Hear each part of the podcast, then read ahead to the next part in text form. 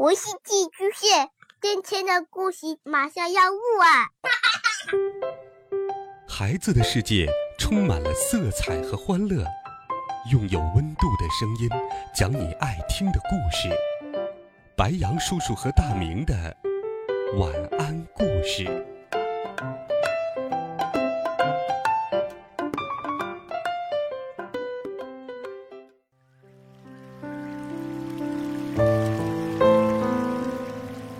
小朋友们、同学们，大家好，欢迎收听白杨叔叔讲故事。今天，白杨叔叔继续给你准备了打动人心的至美童话，一起来听《鼹鼠的月亮河》第二十一集：乌鸦和老鹰的生死搏斗。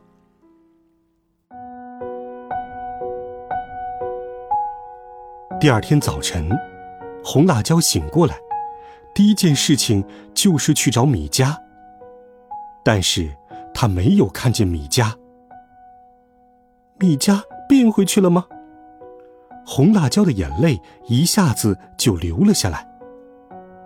你怎么了，红辣椒？黑炭问。没什么，我的辣椒辣到了我的眼睛。红辣椒。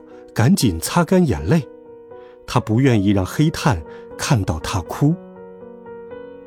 我知道你很舍不得米迦，黑炭继续说：“是的，但它是一只鼹鼠，它是要回到它的月亮河边去的。”红辣椒叹着气说：“我不会变走，我会一直陪着你的。”黑炭。说这句话的时候，用眼睛看着他。红辣椒的眼睛也看着他。他们背对着背，但是他们的心却靠得很近。他们都在想：米迦做乌鸦的时候是他们的朋友，将来变回鼹鼠的时候，还愿意做他们的朋友吗？米迦从外面回来的时候，就看见他们俩这样站着。红辣椒一下子看见了米迦。米迦，你还没有变回去啊？说完，他的眼泪又要下来了。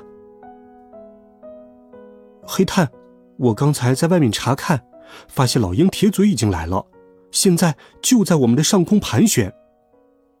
好，就让他下来吧。黑炭说完，用树叶哨子发出了战斗的命令。小乌鸦和体弱的乌鸦已经藏进了地洞，和老鹰铁嘴的搏斗就要展开了。天空中有几朵乌云，像几块大大的黑布，遮挡着阳光。黑炭命令所有的乌鸦在树上隐藏起来。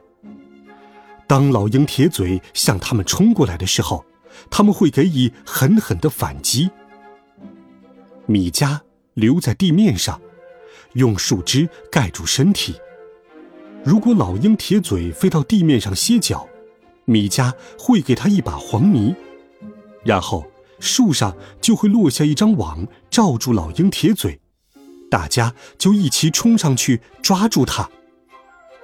这一切都是黑炭设计好的。红辣椒想：黑炭除了说话嘴笨，其他地方一点儿也不笨吗？就在这个时候，老鹰铁嘴像箭一样冲向树枝，他希望在那里可以抓到胖胖的小乌鸦。但是，迎接老鹰铁嘴的却是一根根长长的棍子，棍子重重的打在老鹰铁嘴的身上。他疼得尖叫着向天空飞去。老鹰铁嘴在空中打着旋，说道：“铁嘴，我今天不饿，但我还是要抓一只乌鸦回去玩玩。就算是瘦一些、笨一些的乌鸦，我也要带走一只。”黑炭说：“铁嘴，你别想得到一根乌鸦的毛。”老鹰铁嘴像箭一样朝黑炭站的树枝冲了过去。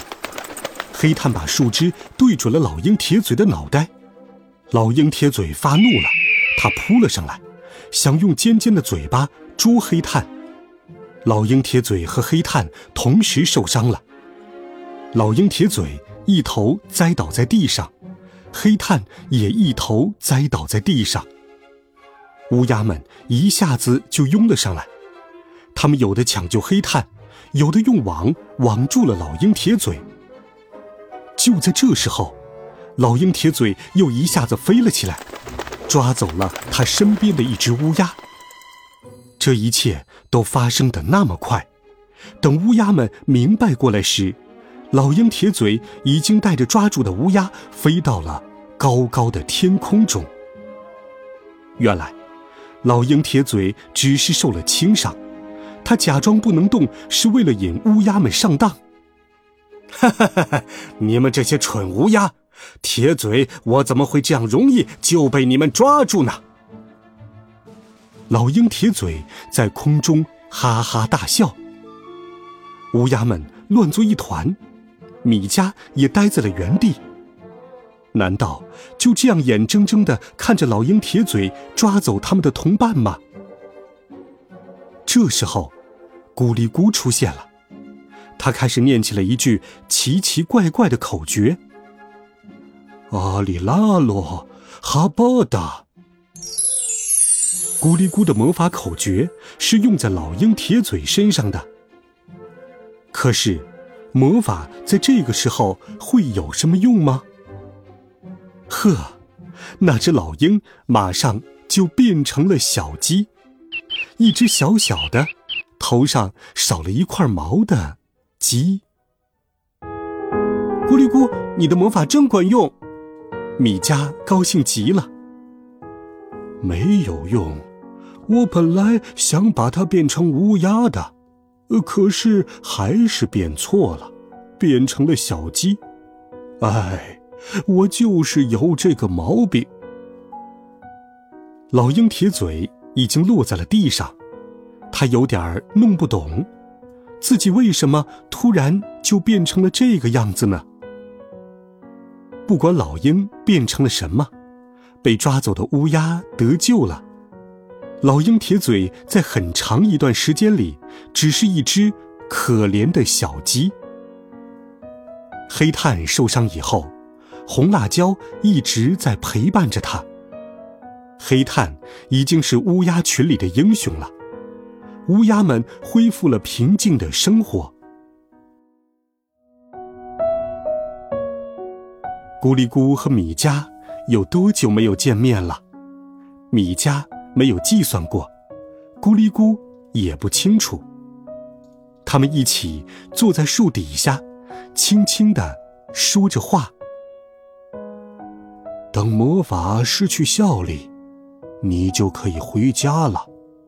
你就可以去发明你的洗衣机了，咕哩咕说。是的，我好希望见到你里。米迦拿出了他的月亮石。啊，月亮石啊，在今夜，我能从你这里看见你里吗？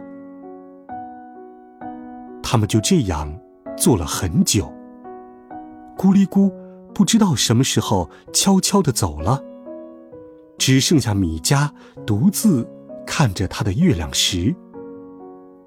那个晚上，他一定在月亮石里看见了尼里。